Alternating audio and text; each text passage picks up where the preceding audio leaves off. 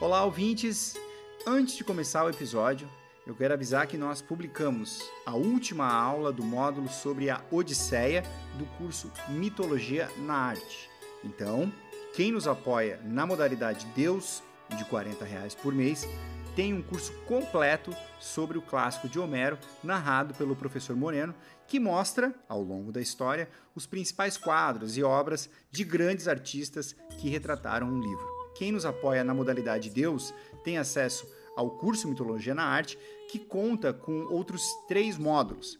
Tem um sobre toda a saga de Troia, que inclui também a Ilíada. Tem um módulo sobre os heróis, que nós já narramos aqui nos episódios, mas lá você tem mais detalhes e, é claro, as obras de grandes artistas, como eu falei. E um módulo sobre os amores de Zeus com mortais, que povoaram, como já mostramos aqui, grande parte dos mitos gregos. Além do curso, quem apoia também tem direito a PDFs com conteúdos exclusivos de todos os episódios. São mais de 50 documentos com quase 200 textos para você se aprofundar em mitologia. Como a gente sempre diz, esse podcast é feito com muito amor e carinho por nós, mas dependemos exclusivamente do apoio dos ouvintes. Então, se você gosta do nosso podcast, se você quer que este podcast siga por mais tempo, e nós temos muita história para contar ainda, então considere apoiar em noitesgregas.com.br barra apoiar. O link também está na descrição de todos os episódios do Noites Gregas, inclusive este que você está ouvindo agora. Caso você queira apenas nos ajudar pontualmente, pode também fazer um Pix em qualquer valor para a chave noitesgregas.gmail.com mais uma vez, muito obrigado pela sua audiência e tenha um bom episódio. Olá, amigos. Sejam bem-vindos. Eu sou o professor Moreno e você está ouvindo Noites Gregas, este podcast dedicado aos mitos e às narrativas que herdamos do mundo antigo. Olá, ouvintes, eu sou o Felipe Speck e hoje você vai ouvir o 29 episódio. Veja só como a gente está indo longe. Chegou a hora de falar sobre o mundo dos mortos esse reino sombrio que fica no subsolo da terra, que você, nosso ouvinte esperto, lembra bem, foi herdado pelo deus Hades naquela partilha com os seus dois irmãos. Bom, o lugar, você verá, seria uma espécie de inferno, mas bem diferente daquele que a tradição cristã ensina pra gente. No final, a gente conta a famigerada história de Sísifo, aquele homem que ludibriou os deuses e foi condenado a ficar no Tártaro, que aliás é um dos lugares do mundo dos mortos. Lá o Sísifo foi condenado a ficar rolando um rochedo colina acima, na emblemática metáfora do esforço, sem nenhum sentido. Antes de começar, aquele aviso esperto aos nossos apoiadores. Até o final desta semana vai ao ar a segunda aula sobre a saga de Troia. E dessa vez a gente vai falar sobre o guerreiro Aquiles, personagem crucial na história. Lá, acessa noitesgregas.com.br, apoie o nosso podcast, ajude a gente a seguir com esse projeto e, como recompensa, conheça a mitologia também sob a ótica de grandes pintores e escultores. A gente está no nosso grande momento do curso, né? contando toda a história da saga de Troia. Tá bem bacana. Mas agora é hora de episódio. Vamos lá então. Hermes, aqui o responsável por carregar as almas ao mundo dos mortos. Sejam bem-vindos ao Hades.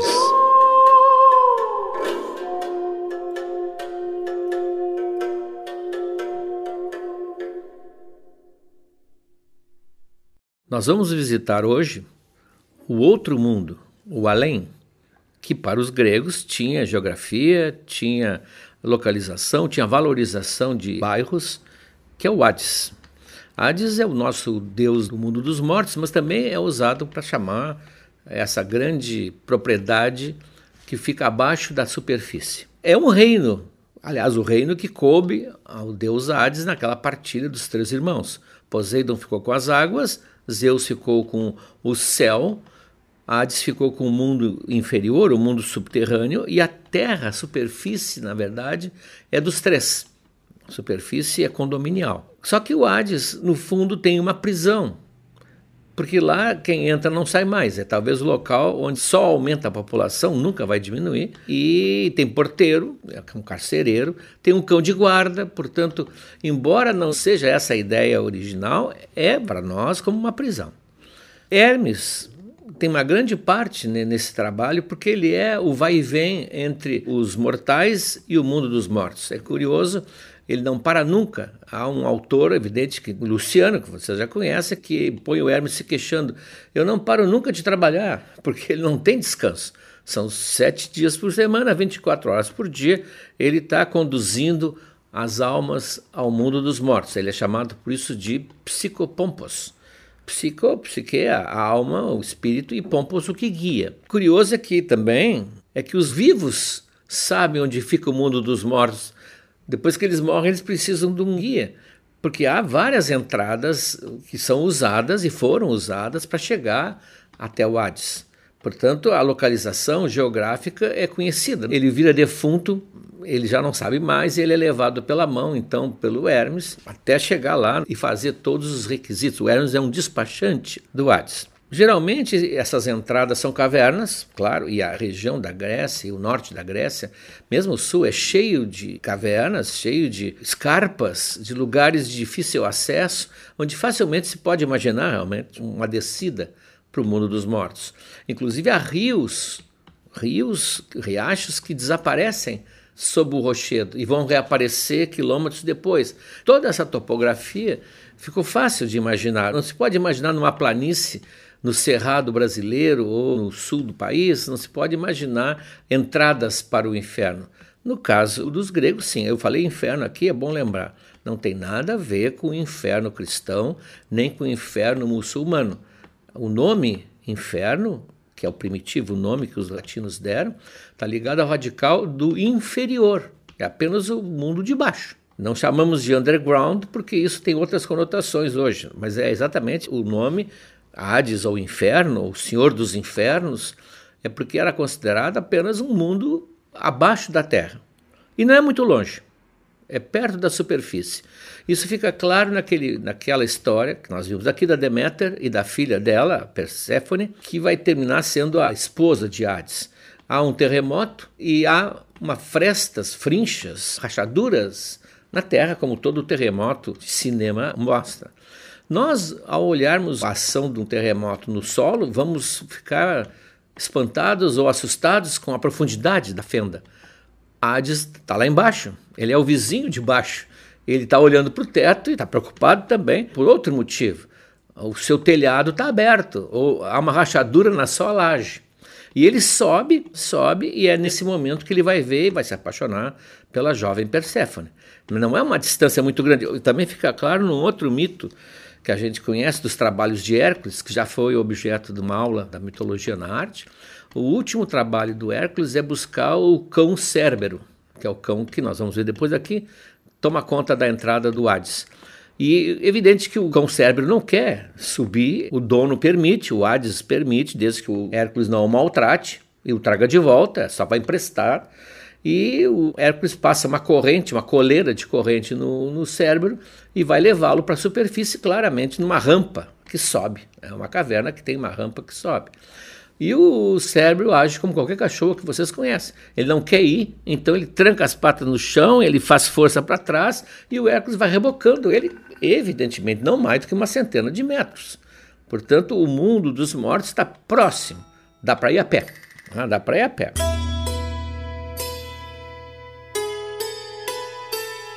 Há dezenas de versões, porque ninguém sabe como é o mundo dos mortos. Para começar, é dentro do imaginário e não é como aqui fora, pelo menos, que a realidade obrigaria a uma certa uh, semelhança de descrição. Cada um imagina como é. Uh, mas todos eles concordam que é um mundo cheio de água, irrigado, até porque os rios vêm do subsolo. E há rios para atravessar, há pântanos. Então, é nessa região, quem morre, é levado pelo Hermes, vai chegar então a um rio ou um lago é uma discussão também se é rio, se é lago, se é lagoa, isso é a discussão da topografia do mundo dos mortos, é inútil, e que dependerá de um barqueiro. Nós já vimos isso no mito do Diónisos. O Diónisos, quando vai ao mundo dos mortos, ele tem que encontrar, ele não encontra um barqueiro profissional, ele encontra um pescador. Mas aqui, no caso, existe um barqueiro que é o que tem a concessão, a concessão da travessia. É o Caronte, é o famoso Caronte que é representado sempre como um velho sovina, sujo, imundo, rabugento e que leva as almas ou espíritos ou sombras, cada autor usa um nome. Não esqueça que nós não estamos ainda num período em que há toda a teologia cristã. Então há várias imagens, se são sombras ou são, ou são fantasmas, isso não importa. Ah, sabem do que estamos falando. Leva no seu barco mediante pagamento. Ele é extremamente sovino. O pagamento é um óbolo, aliás, óbolo, beobó, óbolo, que é a menor moedinha grega que existia e o morto deveria levar, então, quando era. A imaginação é um pouco estranha, porque ele é cremado, mas ele, a alma dele vai para o mundo dos mortos, por exemplo, e as moedinhas estão lá, geralmente na boca, embaixo da língua. No filme Troia, por ser muito mais pictórico, colocaram as moedinhas nos olhos, né, as moedinhas brilhantes nos olhos. Mas não é seguro, iam roubar no caminho, né, ou iam no solavanco do barco, iam perder. Era na boca. E além de exigir pagamento, o Caronte muitas vezes também exige que os passageiros peguem os remos ah, para ajudá-lo. Ele é uma figura totalmente assim intratável. Quem dá uma volta nele, claro que é a Emília. Monteiro Lobato, quando eles vão atravessar o Hércules, eles acompanham o Hércules, né? É o Hércules, a Emília e o Visconde. Quando eles vão atravessar, a Emília, ele diz que não pode passá-los porque eles são vivos e ele só pode levar mortos.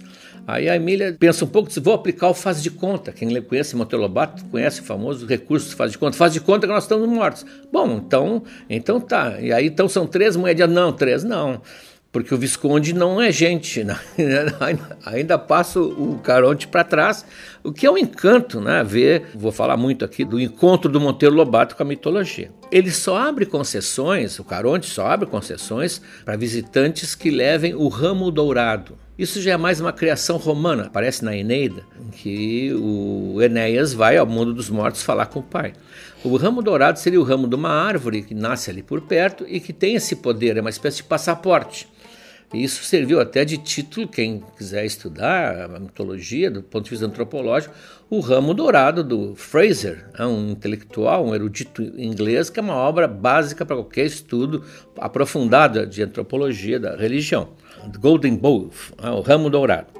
Então aí ele abre a exceção, ele só não deixa embarcar os insepultos. Os insepultos que não passaram pelo culto do sepultamento, qualquer que fosse, não pode, né? ele não recebe, ele não aceita. Embora nós vamos ver que, como ele é um personagem, e é um personagem é, velho, coitado, muitas vezes o Hércules é um que vai entrar, né? Podem imaginar sendo Hércules, como eu vou falar. Bom, e por onde navega essa barca?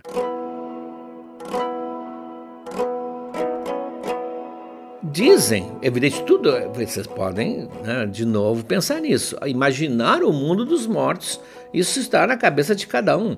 Vocês põem aí três, quatro, cinco, seis séculos de autores, mitógrafos e poetas e filósofos, cada um tem a sua concepção. De qualquer forma, nessa geografia fantástica, há vários rios vários rios, alguns mais importantes que aparecem em todos os autores, que são o Estige, né, que é o chamado Styx, o Estige, o Aqueronte, o Cocito, o Flegeton, que é um rio de fogo, talvez seja lava, né, e o Lete. É, os mais mencionados para atravessar a barca é o Aqueronte e o Estige, que alguns até dizem que é um lago, né, mas que não importa. Então, estão várias versões. Uns dizem que um é afluente do outro, que todos desembocam no lago. Não haverá jamais acordo entre os autores, porque eles estão imaginando algo que não tem como conferir, como é o mundo real. As descrições da costa da Sicília, por exemplo, variam de autor para autor, antes dos gregos realmente ocuparem a Sicília. Pessoas tinham passado por lá, pescadores, mercadores, então sempre tem o Etna, a presença do Etna está lá até hoje, então isso torna mais ou menos uniforme. Agora aqui não, é pura imaginação. Desses rios, dois merecem ser lembrados aqui. Um é o Lete Lete, é o rio da memória, ou melhor até, o rio do esquecimento. É que essa ideia do mundo dos mortos vai sofrendo evoluções em mil anos. Né? E uma delas que vai surgir depois, aos poucos, é a ideia da reencarnação das almas, a metempsicose. Então esse, esse rio era fundamental para quem acreditava nesse processo, porque as almas ali bebiam a água que as faria esquecer a sua vida pregressa, de modo que eles iriam começar uma nova vida sem a memória passada. Ah, então o rio Lete, dependendo da concepção, repito, do mundo do além, se o autor imaginava, ou o contador de histórias, imaginava a possibilidade da reencarnação da alma, o Lete era fundamental. Beber a água do Lete, é, esquecer. E o outro mais importante ainda é o Stige, ou Styx. Uns dizem que as águas eram gélidas, né? talvez lá a mãe do Aquiles tenha mergulhado o menino para ele se tornar invulnerável.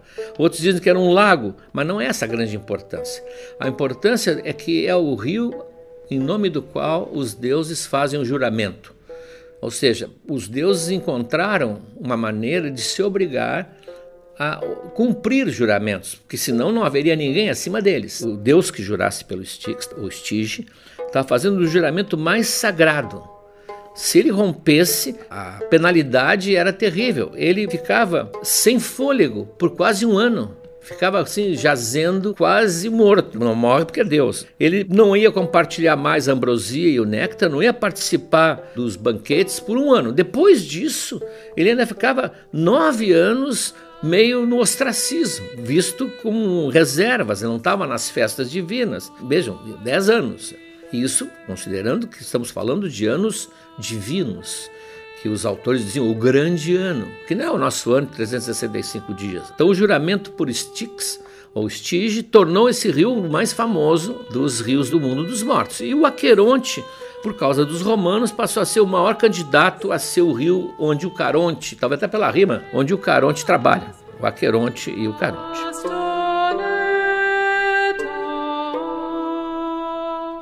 Do outro lado do rio, a famosa metáfora, do outro lado do rio, está Cérbero, o cão ah, com vozes de bronze, diz o autor, diz que come carne crua. Tem 50 cabeças, outros dizem que tem três, e a cauda de um dragão e nas costas vários tipos de serpente. Bom, aqui temos um problema que nós temos que discutir aqui. A mitologia chegou até nós, essas histórias todas que a gente conta e ouve, através de autores que escreveram sobre isso, mas também, muito importante, através das artes plásticas, digamos assim. Não da pintura, porque a pintura grega quase não sobreviveu até nós, mas a cerâmica. A cerâmica grega são milhares de peças extremamente bem conservadas, desenhadas por verdadeiros artistas. Quem não imagina a importância da cerâmica, imagine que se nós retirássemos nesse momento do planeta todo e qualquer utensílio de alumínio ou de ferro ou de vidro e passássemos a cozinhar com cerâmica. Para nós, cerâmica hoje parece um trabalho de oficina para acalmar, de meditação. Não, a cerâmica grega era uma coisa gigantesca. Eles viviam os copos, as taças, as crateras de misturar o vinho, as panelas, era tudo cerâmica. E normalmente, talvez não a cerâmica do pobre, né, mas normalmente havia dois autores de cada peça. Um era o oleiro, quem fazia, e era uma arte muito importante, porque ela tinha que ter qualidades de ao fogo e não podia estourar no forno dele, e o outro era o pintor. Então havia duplas, um oleiro e seu pintor. E esses pintores, hoje, vários são reconhecidos pelo traço, tem as coleções nos grandes museus. Então, essas gravuras deles foram o testemunho de como o grego imaginava essas figuras. No texto, nas palavras de Homero, nas palavras de Exildo, nas palavras de Ovídio, eles descrevem como eles imaginam, mas esses outros desenhavam. Então, juntando a cerâmica com o texto, é o que nós temos basicamente. Não havia cinema, não havia vídeo, não havia gravação. Talvez é, fosse bem diferente até a nossa imagem desses deuses. Ora, aqui há um óbvio problema de transcrição. Quer dizer, enquanto um autor que trabalha com palavras diz o monstro tinha 100 cabeças, o pintor ou o escultor parava ali e dizia: Bom, mas 100 cabeças não tem como representar. Então, eles serviram de, de agentes de uma simplificação dos monstros. O cérebro talvez tivesse 50 cabeças, mas quem venceu foi o padrão de três. Uma só ele ia ser um cachorrão, nada mais. Duas melhoraria, mas três chega aquele número né, quase mágico na mitologia. As três graças, as três greias, as três parcas as três cabeças de cérebro. A isso talvez tenha sido uma acomodação na passagem do verbal para o pictórico. Nas aulas de mitologia na arte, nós vimos, quem não viu ainda pode ver, o gigante que tem 100 olhos. que é uma espécie de sentinela que a Hera usa para cuidar de uma namoradinha dos Zeus lá, a Io. Todas as tentativas de desenhar esse, pintar esse gigante, o Argos, feito por mestres, né, pintores, são ridículas. Não tem como colocar sem olhos um personagem, a não ser que faça ele com uma cabeça do tamanho da Lua. Bom, o cérebro, vamos dizer que são três. E ele é esperto, é feroz, né, um cachorro, um cachorro com três cabeças, mas teve gente que passou por ele. Ele está lá, aliás, para não deixar que ninguém entre e não deixar que ninguém saia. A pergunta sempre que se faz quando era criança, por que, que alguém vai querer entrar? Vários entraram, nós vimos vários que entraram lá. Quem passou por ele? Passou por ele sempre com algum artifício. O Hermes não. O Hermes é de casa, o cérebro abana o rabo para ele. Mas o, a psique, que nós vimos na história de Eros e Psique, ela tem que ir lá buscar aquele creme que a Afrodite exige, vai usar bolinhos de aveia com um sonífero, alguns dizem que já é ópio, que Homero já conhecia o ópio. O Orfeu, que é um personagem importante, aquele cantor que imobilizava as feras com o seu, a sua música, né? o grande seria o grande deus da música. O Deus não, o personagem da música, daí vem o Orfeão, inclusive. O Orfeu ele toca a sua lira e encanta todo mundo dos mortos, encanta o Hades, a Perséfone, e o, o cérebro fica extasiado ouvindo a música. O Hércules, bom, o Hércules já vai mostrando o porrete e vai dando o pé na porta, tanto que ele foi lá buscar o cérebro. Então, vários passaram por ele. E alguns o, o enganaram indo por outros caminhos, porque havia, parece que, outros caminhos também outras entradas que não passavam por ali. Então, o Teseu vai lá, o Pírito, vários que vão até lá em busca de alguma coisa. Pois bem.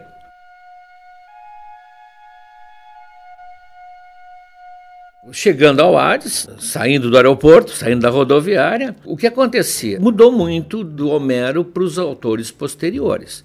No Homero, o mundo dos mortos era um mundo cinza, um mundo sem vida. É bom, o mundo dos mortos é mundo sem vida, mas não tinha nada de castigo ou de recompensa, apenas os espíritos iam levar ali uma existência insípida. Eram sombras, fantasmas. Não tem punição, é verdade, mas também não tinha prazer, não tinha consciência, a mente é confusa, está meio alheia. Nós vamos ver, o Homero vai descrever isso na Odisseia quando Ulisses fala com os mundos dos mortos, eles estão completamente assim prejudicados mentalmente, a não ser que deem para eles o sangue de uma vítima de sacrifício, que aí eles começam a voltar um pouquinho à vivacidade. Isso era Homero. Bom, só que pouco a pouco a sociedade que produziu essa história também produziu mudanças na história. Os contadores começam a imaginar que haveria um julgamento também dos maus, dos bons. Os maus tinham que ser punidos, os bons tinham que ser recompensados. É uma história que vai pouco a pouco se encaminhando para a concepção cristã. O que eu fizer aqui, eu vou ter que pagar, colar. Então aí os filósofos principalmente falam nisso, Platão, quando chega Platão, século V em diante, bom, aí realmente existe até uma ideia de penitência, quando começa a acreditar em reencarnação, em metempsicose, principalmente nesse momento também tem que ser julgados, eles criam um tribunal, um STF, STF com juízes nomeados por Zeus. Ah, dois deles são filhos dele, ora, ora, nada de novo o Minos, que era o rei de Creta, né, o Radamantes, que é o irmão dele, e o Éaco. Então os três eles têm, inclusive, tem um autor é antigo que define competências. Radamantes julgaria as almas da Europa, o Eco julgaria as, as almas que vêm da Ásia e o Minos teria a palavra final, seria o voto de Minerva. Bom, isso aí já é uma sofisticação que certamente sugere que veio de Roma, né, com o direito já bem presente na sua vida.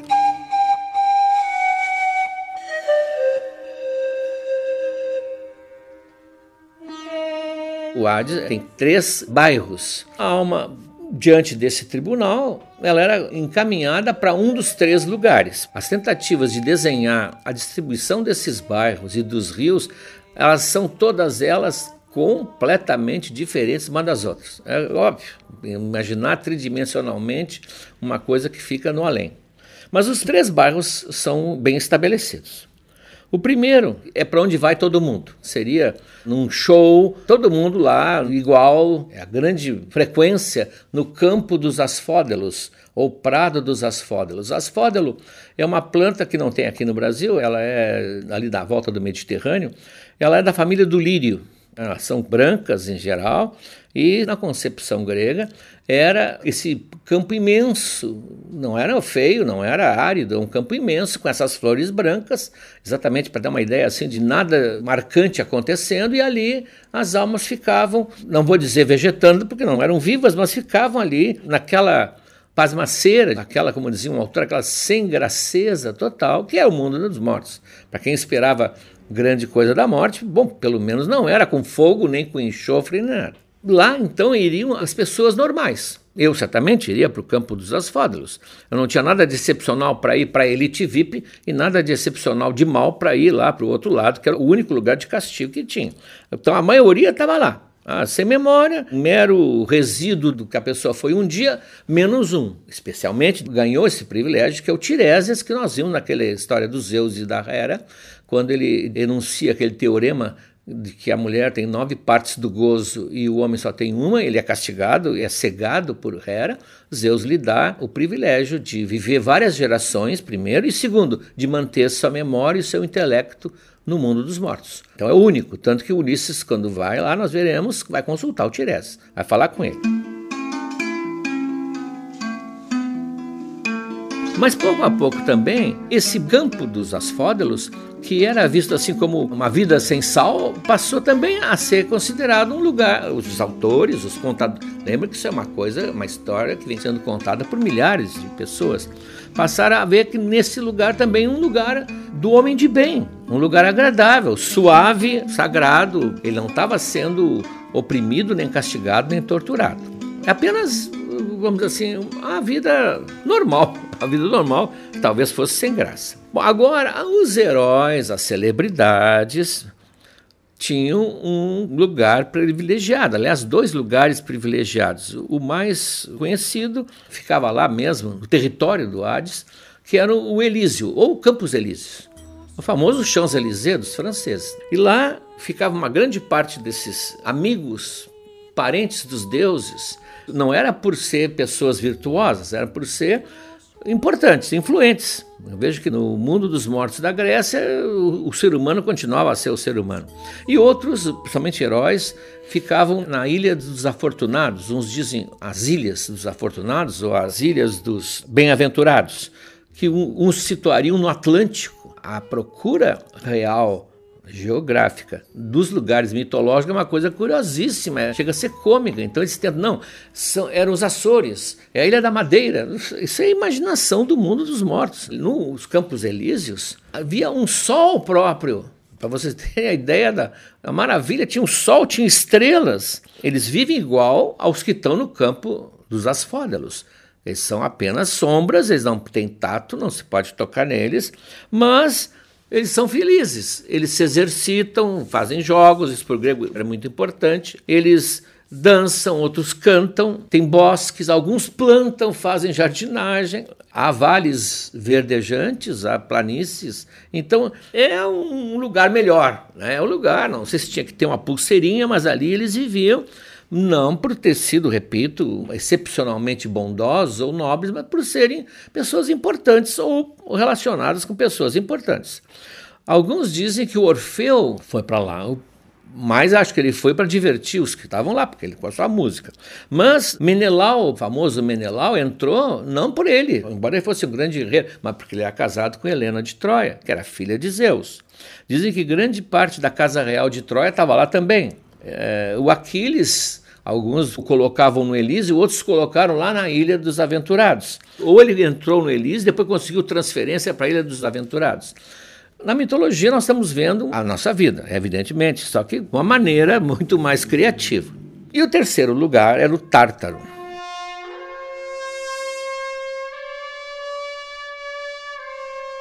O Tártaro, esse sim, era o lugar do castigo. Esse é que vai se aproximar do inferno cristão. Quem vai para lá vai para pagar alguma coisa, vai ser punido eternamente e lá só vão entrar quem cometeu crimes contra os deuses. Os deuses, na sua proteção própria, criaram essa ideia do Tártaro. Lá eles enfurnavam aquele que os tinha enganado ou que os tinha desrespeitado de alguma forma. Só um pequeno detalhe etimológico.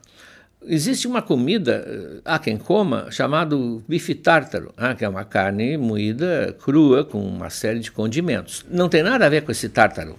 Só que pensa. Tem a ver com aqueles povos mongóis que eram chamados de tátaros. Nos mapas romanos, tudo eram os tátaros, da Tatária.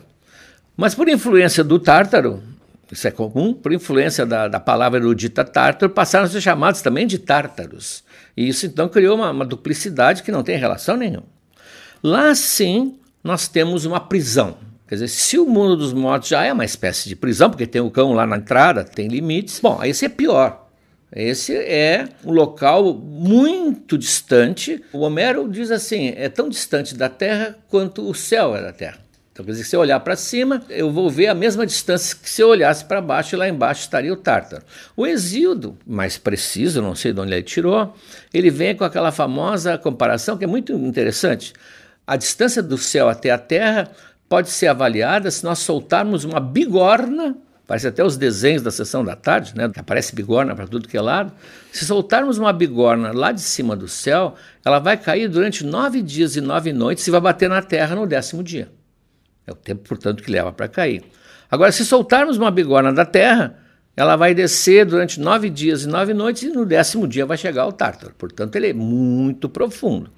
É cercado com muralhas tríplices de bronze, com um portão de ferro gigantesco feito pelo Poseidon, né? os deuses fizeram para colocar os seus inimigos, e em volta dessa muralha tripla fluiria um daqueles rios, o Phlegethon, que é o rio de fogo, de lava, e em cima tem uma torre de vigia onde sempre tem uma das eríneas, são aqueles personagens sanguinários, mas que zelam pela justiça e combatem o crime. Nós vamos ver, é importantíssimo. Sempre tem uma insone, portanto, sempre desperta, guardando a entrada. Quem está lá sofre castigo e tortura. Algumas físicas, outras psicológicas. E eh, nós vamos ver que cada um tem uma tortura própria, foi inventado um castigo próprio. Tem nomes famosos: Sísifo, o Tântalo, o Ixion, aquele que tentou conquistar a Hera, as Danaides, que mataram os maridos, Ocnus, que é o tecedor de corda, vamos falar depois neles, mas todos têm penas individuais, diferentes e extremamente criativas.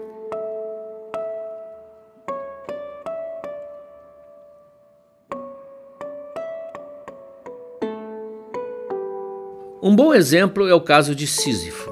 Sísifo é o rei de Corinto, um local extremamente árido, como várias partes da Grécia, e ele um dia tem a sorte de ver surpreender Zeus num dos seus amores clandestinos. Ele está com Egina, que é a filha de um rio, e esse rio, o Asopus, esse rio está procurando pela filha. O Zeus está recolhido com a moça em algum lugar e o Sísifo diz: Eu sei onde ela está. Posso dizer em troca de uma fonte bem forte aqui para Corinto. O rio, evidentemente, está na sua área de ação, ele promete e ele diz onde está o Zeus. E o Zeus está num momento totalmente desprevenido, como se diz, e é apanhado de surpresa pelo rio e ele tem que fugir, o que o deixa extremamente furioso. Ele não está com seus raios, por exemplo. Ele tem que fugir e o rio atrás dele, porque os rios na Grécia sempre têm um deus né, responsável. E o rio o persegue ele então escapa se transformando num rochedo e transformando a Egina numa ilha momentaneamente. Sísifo ganha sua fonte, não pensa mais nisso, mas Zeus, evidentemente, não vai esquecer. Ele fala com Hades diretamente, né, com o seu irmão, e diz: Olha, dá um jeito nesse Sísifo que ele traiu os segredos dos deuses. O segredo de Deus era a sua privacidade, mas não pode. Que ele me denunciou, me colocou em risco, me deixou, me humilhou, então recolhe, recolhe o Sísifo. Mas o Sísifo é extremamente inteligente, né? ele é considerado um dos personagens mais inteligentes. Ele andava às turras com um vizinho autólico que eh, roubava gado. Esse autólico era filho de Hermes e o Hermes, deus nós já vimos que começou a infância já roubando o gado do irmão. Hermes deu a ele o poder de transformar as reses da cor que quisesse, da pelagem, tudo que quisesse, mudando, portanto, os sinais identificadores. Então ele vivia roubando na vizinhança cabeças de gado de um, de outro, de outro, mudando a cor, mudando a característica. Eles suspeitavam dele, mas ninguém provava. O Sísifo, esperto, gravou embaixo do casco dos seus animais o seu monograma. Então, no outro dia, tinha um rastro de três ou quatro cabeças de gado indo em direção às propriedades de Autólico. O Sísifo conclama os outros vizinhos que tinham sido roubados, aquela multidão vai em direção ao Autólico, que foge, foge para escapar, e o Sísifo aproveita que a casa ficou vazia, entra e lá está a filha belíssima de Autólico, e Sísifo a seduz. Quando ele vai embora, ela está grávida. E ela vai casar grávida com outro homem, Laertes, e vai dar à luz a Ulisses. Ah, na verdade, seria a história de Ulisses que herdou a sabedoria e a esperteza de Sísifo. Pois bem, Hades, como recebeu a ordem de Zeus de mandar buscar o Sísifo, manda a morte buscar Thanatos. E a morte chega lá, se apresenta e o Sísifo percebe ah, que, a, que a sua brincadeira vai ter consequências. Então ele mostra para a morte, que é representada nesse mito como completamente assim obtusa, mostra correntes com grilhões. Modernamente seria algemas. E diz, olha a invenção que eu fiz aqui. Ele era inventor. E ela não sabe para que serve. Ele vou mostrar para que serve. E ele algema a morte. Algema a morte não deixa ela embora, nem levá-lo. E isso começa a criar um problema no Hades, no mundo dos mortos, porque os mortos não chegam. A morte não atua. Tem gente com lança atravessada, tem gente com ferimentos. E onde é que está? Onde é que está? Mandei buscar o Sísifo. Ares, o deus da guerra, que é o mais interessado, vai então pessoalmente e vai buscar a morte e leva o Sísifo. Mas o Sísifo, antes de sair, sabendo que ele vai enfrentar o seu destino, ele combina com a mulher para não sepultá-lo, não colocar moeda na boca, não sepultar, jogar o corpo dele na praça de Corinto. E quando ele chega, quando ele chega, quando a alma dele chega lá no mundo dos mortos, há uma confusão total, confusão com o Caronte, porque ele não tem dinheiro, ele não foi sepultado, e ele então fala com, pede para falar com Hades, com a Perséfone também, que ele vai tentar convencer, e diz que é um absurdo que as mulheres estão fazendo hoje, desrespeitando a morte do marido. E se isso continuar a se alastrar, vai ser o fim dos tempos. O discurso dele a gente conhece. Né? E o Hades então diz, tá, tu tem um dia, porque ele se propõe a voltar para casa e aplicar uma correção na mulher para que todo mundo veja, sirva de exemplo. O Hades dá um dia para ele. Só que o Sísifo sabe que um dia dos deuses não é um dia dos homens e vai viver sua vida alegre espertamente. Claro que um dia o Zeus e, e, o, e o Sísifo, como é que tá? Ah, eu mandei buscar e me esqueci. Ah, ele pediu aqui um tempo para voltar. Aí, bom, aí a coisa ficou feia. Ah, e aí mandam Hermes em pessoa. E aí o Sísifo foi levado, já foi julgado, mesmo não estando presente, e ele é levado para o Tártaro, porque ele enganou os deuses, fez os deuses de bobo, fez o Hades de bobo, fez os Zeus de bobo, além de ter denunciado ah, o, o lugar onde Zeus estava, e ele então é punido. Lá estava esperando por ele o seu castigo, desenhado para ele o rochedo, exatamente o rochedo em que Zeus tinha se transformado para escapar do rio. Então, esse rochedo, calculado milimetricamente, com cálculos que só os deuses sabem fazer, ele tinha que rolar montanha acima, uma colina acima. Chegar lá em cima e fazê-lo rolar para o outro lado. Só que o aclive da colina e o peso do rochedo estavam calculados de tal modo em relação à força dele que ele punha toda a sua força nos braços e no pescoço. O Homero descreve até chega a sair vapor do suor dele e ele vai, quando está quase chegando, está a centímetros, as suas forças faltam e a pedra rola de volta. E ele começa de novo. Daí saiu o famoso trabalho de Sísifo, que é hoje usado como metáfora, vocês vão entender, por exemplo, de arrumar uma casa, deixar o apartamento arrumado. Ele mal terminou de ser arrumado, já começamos a rolar pedra acima, colina acima, porque vai começar de novo a se desarrumar. Então, Sísifo é um exemplo desse castigo que só ele tem. Tudo é desenhado para o próprio culpado, o próprio condenado. Então, se nós pudéssemos entrar hoje no mundo dos mortos, íamos ouvir lá o Sísifo rolando a pedra acima, talvez mais feliz, porque Camille deu uma maneira de liberá-lo, mostrando a hipótese de dizermos, quem sabe, para ele que a vida dele era essa, rolar uma pedra acima. Então ele acordaria de manhã, imagina que ele dormisse, acordaria de manhã feliz, puxa, vou rolar minha pedra acima até o alto da colina. Ah, no fundo, é a maneira de ver a coisa. É isso aí.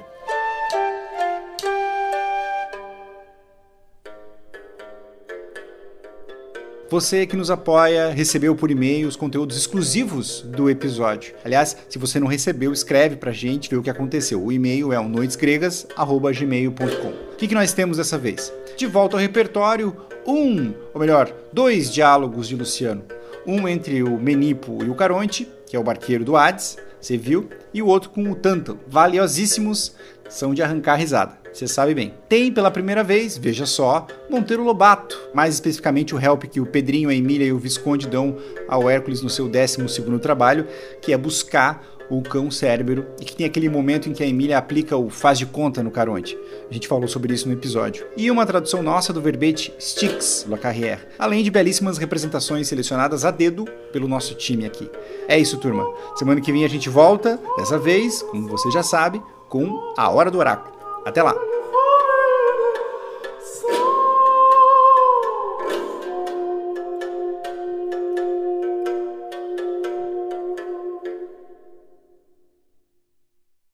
Olá, amigos! Chegamos agora ao terceiro ano do Noites Gregas. Já contamos muitas histórias, mas tem muito mais pela frente. Tem toda a Ilíada, a Odisseia, as Metamorfoses de Ovid e muitas outras coisas. Mas para que a gente consiga seguir em 2023, para produzir esse podcast que nos dá muito prazer, mas também muito trabalho, nós precisamos do apoio de vocês. Acesse noitesgregas.com.br barra apoiar o link está na descrição desse episódio. E veja como você pode ajudar. Um abraço.